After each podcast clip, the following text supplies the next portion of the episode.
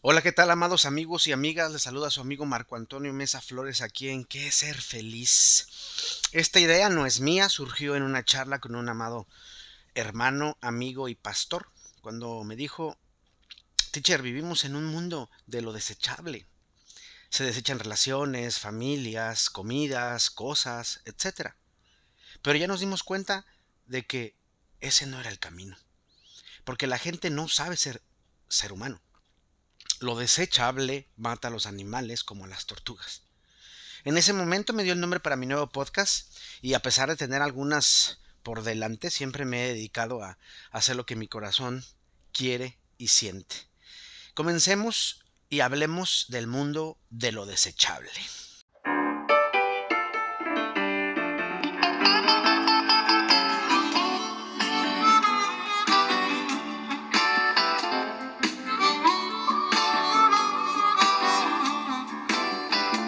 Para comenzar definiré de qué hablo cuando digo el mundo de lo desechable. Cuando menciono esto, me refiero a que puede ser tirado por ser inútil, incómodo o molesto. No se puede usar solamente una vez, sino a aquello que por causarme malestar o molestia, lo tiro a la basura. Se han fijado que las relaciones pueden ser muy cansadas, fastidiosas, tediosas, incomprensibles desanimadoras, etc. Sin embargo, también son geniales, nos ayudan a crecer, a reír, a crear historias, a llorar si es necesario, a ser mejores personas cada día. Las relaciones tienen esos sinsabores y esos sabores que refrescan la vida. Álvaro López pone en su blog una columna de Eduardo Galeano y dice, Galeano, lo que me pasa es que no consigo andar por el mundo tirando cosas y cambiándolas por el modelo siguiente solo porque a alguien se le ocurrió agregarle una función o achicarlo un poco. No hace tanto con mi mujer lavábamos los pañales de los críos, los colgábamos en la cuerda junto a otra ropita, los planchábamos, los doblábamos y los preparábamos para que los volvieran a ensuciar. Y ellos, nuestros nenes, apenas crecieron y tuvieron sus propios hijos y se encargaron de tirar todo por la borda, incluyendo los pañales. Se entregaron inescrupulosamente a lo desechable. Sí, ya lo sé. A nuestra generación siempre le costó tirar. Ni los desechos nos resultaban muy desechables. Y así anduvimos por las calles guardando los mocos en el pañuelo de la eh, en el pañuelo de tela del bolsillo. No. Yo no digo que eso era mejor. Lo que digo es que en algún momento me distraje, me caí del mundo y ahora no sé por dónde se entra. Lo más probable es que ahora esté bien. Y eso no lo discuto. Lo que pasa es que no consigo cambiar el equipo de música una vez al año, el celular cada tres meses o el monitor de la computadora todas las navidades. Todo el artículo de Galeano nos arroja algo tan genial y al mismo tiempo te hace pensar en la realidad en la que vivimos. No solo desechamos cosas, sino historias de vida, sino también desechamos a personas simplemente porque no están a mi antojo, a mi querer. Hace tiempo escribí un libro y como comercial que se llama El amor es una mierda. La gente por lo regular piensa que hablo mal del amor y es todo lo contrario. El libro nos dice el por qué debo amar al otro y nos dice que hoy día amar es un souvenir, es decir, como si fuera un, un llavero. Se ama y se desecha porque ya no se ama. Pero eso es mentira, porque amar a otro no importa que sea tu pareja un amigo, una amiga, tu familiar, tus mascotas, tus plantas, es aceptar al otro tal y como es. Sí, con su mierda. Y no como uno quiere que sea. Eso no es amar. Eso es conveniencia.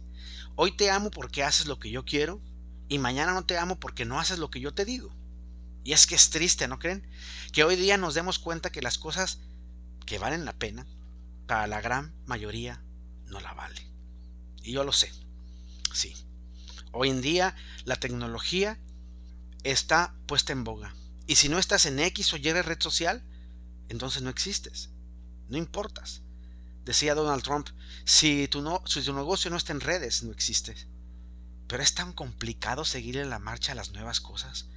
Porque antes no era así. Nos juntábamos en la banqueta, platicábamos, de muchas cosas, de ideas, nos reíamos, jugábamos fútbol, cerrábamos la calle eh, con dos piedritas y de ahí a jugar fútbol. Nos divertíamos de manera diferente.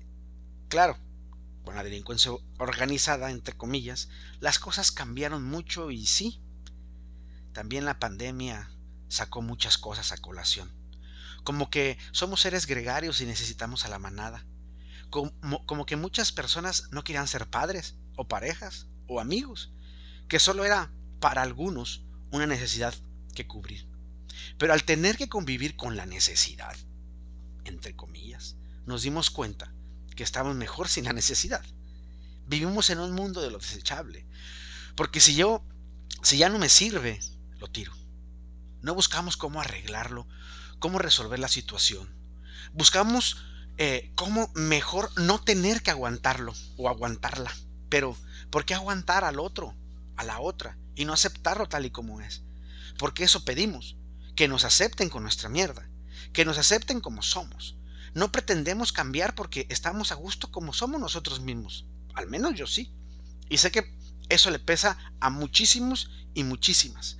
Porque quisieran que fuera como ellos quieren que yo sea. Pero, ¿por qué no son como a mí me gusta? Es obvio, porque a ellos o ellas piden lo que jamás van a dar. Y es que con las nuevas visiones la gente se acomoda. Y claro, hay de todo en la vida del Señor. Y para todos hay. Desde las cosas más estúpidas hasta los contenidos que realmente pueden ayudar a vivir mejor y ser mejor versión de cada uno de nosotros. Las que nos hace ser y crecer. Porque la vida es así. La vida es tutti frutti. Y no solo blanco y negro. Y menos gris. Y eso también lo que hace, eso es también lo que hace genial a la, vida, a la gente. Que podemos ser de cualquier color. Pero debemos aprender que los demás tienen sus colores. Y no tenemos ni debemos querer cambiarlos. Y es que la idea de lo desechable trae mucha contaminación. Y no solo, no solo hablo de los objetos, hablo de las relaciones. ¿Cuántas veces no escucho en el consultorio a personas hablar de sus relaciones y cómo las desecharon por tóxicas? Y en realidad son ellos o ellas las que tienen un patrón que, al no entenderlo, lo justifican. Por eso lo repiten y lo peor, no lo aceptan, siempre culpabilizando al otro o a la otra de los demonios que ellos mismos están cargando. Ya he hablado en otros podcasts de la repetición de patrones y la forma en cómo uno sigue construyendo relaciones que no valen la pena. Y otra vez repito, no solo hablo de relaciones amorosas o de pareja, sino de amistades y familia. Porque las relaciones reales se construyen bajo el fuego, bajo la verdad, la lealtad, y a veces uno no es leal a sí mismo. ¿Por qué? Porque se traiciona. Pero existen otros u otras que siguen creyendo en la lealtad. Siguen esperando pacientemente mientras el otro o la otra se cura. Pasa su duelo, aprende, ofrece disculpas y sigue el camino del crecimiento. Qué difícil es eso. Pero algunos o algunas esperan y nos dan fe y esperanza. Y esa es con la, con la idea esto de lo del desechamiento, valga la expresión, creemos que la vida se vuelve más ligera. Y posiblemente es verdad.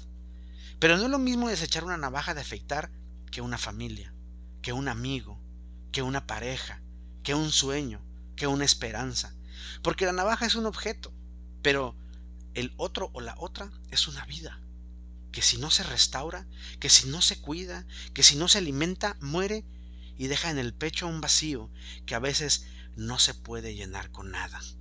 Y es que es bien difícil tener que vivir relaciones, porque no solamente se construyen en el ir y venir de la vida, sino se construyen en el alma. Recuerdo hace mucho tiempo una paciente no quería deshacerse o desechar su vestido de novia. Le había costado mucho pero no entendía por qué ya no podía tener relaciones con otra persona. Le expliqué el asunto de los arquetipos y cómo ella creía inconscientemente que si se deshacía de él, tenía que aceptar que su no matrimonio era parte de sus fracasos. Por eso guardaba la esperanza de casarse con ese vestido, Cuando por fin se convenció de venderlo o regalarlo, lo sacó del closet, lo vendió y al mes conoció al que hoy es su esposo y con el que vive muy feliz, porque dejó fluir esa cosa que la tenía encadenada y entendió que ella era mucho más valiosa que un vestido de novia.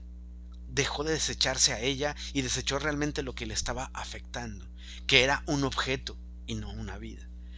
Y es que muchas de las veces desechamos a las personas por miedo, por ignorancia, por dolor, por frustración, por coraje, etc.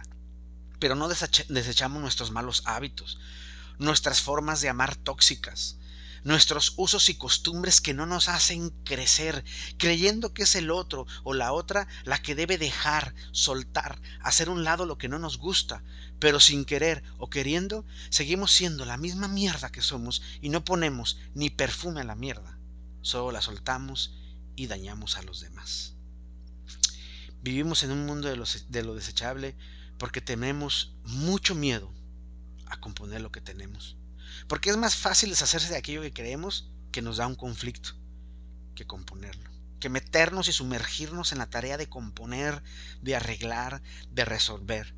Mejor lo tiro y agarro a otro u otra necesidad. Si no podemos ver cómo se afecta y contamina al desechar al otro a la otra, no podremos ver cómo nos hace daño ese tipo de rubros. Porque este asunto es de contaminación interna y de ecología emocional, que tiene que ver con tu ser, con todo lo que te rodea y con todo lo que eres. Creo que es sumamente importante entender qué es ecología. La palabra griega viene, eh, bueno, esa palabra viene de raíces griegas y quiere decir eco y logía. Eco viene del griego oikos, que significa casa o vivienda, mientras que logía viene del griego logos, que quiere decir tratado, estudio, ciencia o teoría. Entonces, la ecología quiere decir que es aquella ciencia que estudia a los seres vivos en cuanto a sus habitantes de un medio, de las relaciones que mantienen entre sí y las que tienen con su propio medio ambiente interno. Es decir, la ecología estudia los procesos de los seres vivos en su ecosistema y su interrelación con el medio ambiente, así como el impacto que hay en este medio ambiente. Luego entonces la ecología estudia, la ecología emocional estudia el impacto que, que tienen nuestras emociones dentro de uno mismo y dentro del ambiente en que cohabitamos. De ahí que sea importante que aprendamos a ser mejores seres humanos a través de pensamientos y estados de vida sanos y no normales. Los normales se rigen de normas. El conocimiento de uno no es simple, menos sencillo. Y al contrario de lo que se piensa, puede ser muy doloroso. ¿Por qué? Simple. Nos gusta vivir en un estado de ignorancia, pues entre más sabemos, más duele. Es entonces que debemos saber que hacer conciencia siempre va a ser doloroso Hacer un autoanálisis siempre va a traer dolor de cabeza. Y surge de la confusión inicial y del hecho de vencer los miedos. Además que la soledad nos pondrá en jaque y si es necesario, sobre todo si queremos aprender a crecer con salud mental, debemos estar solos, aprender a estar con nosotros. Hay varios de mis podcasts que hablan eh, de la soledad en que es ser feliz. Yo creo que las emociones que se esconden se convierten en agua estancada. Es decir, cuando el agua se estanca se apesta, salen hongos y mosquitos. Es como si barrieras, pero dejaras todo debajo de la alfombra. más adelante vas a tener que vivir una situación muy fuerte porque eso va a apestar. Y te la callas porque crees que es por amor, pero en realidad es por cobardía. Tienes miedo de darte cuenta lo que te está afectando. Ahora, cuando sacamos la emoción sin pensar, entonces escupimos de frente. Es decir, la emoción es como un tsunami. Aplasta todo lo que está cerca y a veces no tan cerca, pero destruye. Pues es un mecanismo de defensa en donde queremos que el otro o la otra sienta mi dolor y lo aplastamos. La idea central de saber sacar una emoción o gestionar bien una emoción es como una hidroeléctrica. Es decir, las emociones son algo reales, el agua, y deben salir, pero deben salir de manera constructiva, de manera que a todos beneficie, De ahí que sea una hidroeléctrica. Convertimos algo real, una emoción, en este caso el agua, en algo fructífero, que es la electricidad.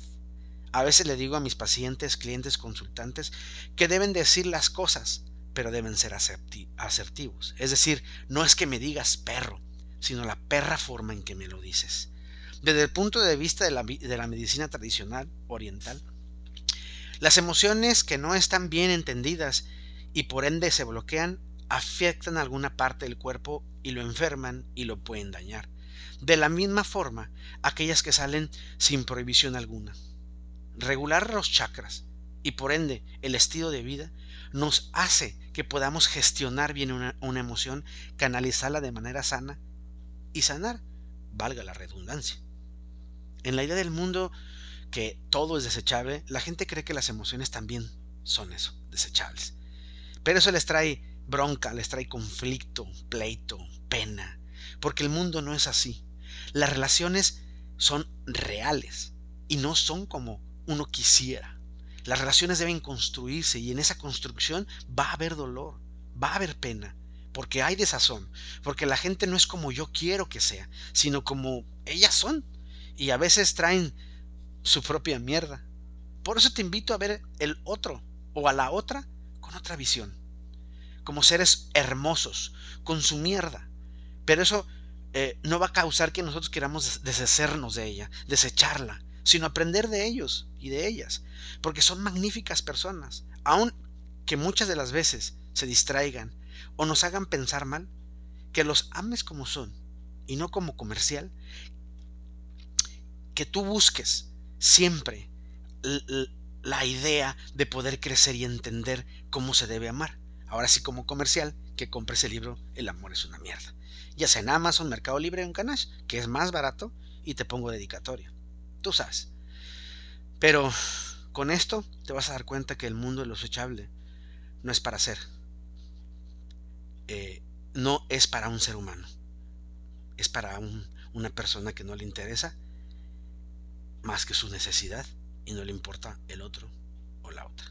Por lo demás, amigos míos, les dejo un abrazo enorme, sanador, muy nuestro, muy para acogernos siempre para poder abrazarnos y sentir ese amor que es en gran manera un amor de un ser humano hacia otro ser humano. Búsquenme en las redes sociales, en todas soy Marco Antonio Mesa Flores. En Facebook mi, perfil es un perfil donde Buda, Jesús y Krishna están en un puente y la foto de atrás tiene un letrero de advertencia divertido. Instagram y Twitter, una foto mía con una camisa azul. Eh, también en TikTok o en www.marcoamesaflores.com, que no sé si vaya a seguir teniéndolo por este asunto económico, pero vamos a buscar la manera de, de seguir manteniendo este lugar.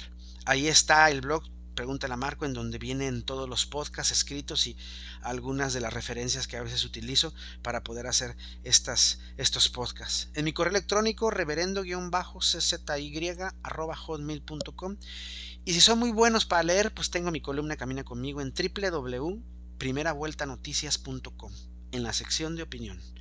Y recuerda, mi voz irá contigo. Un abrazo cósmico.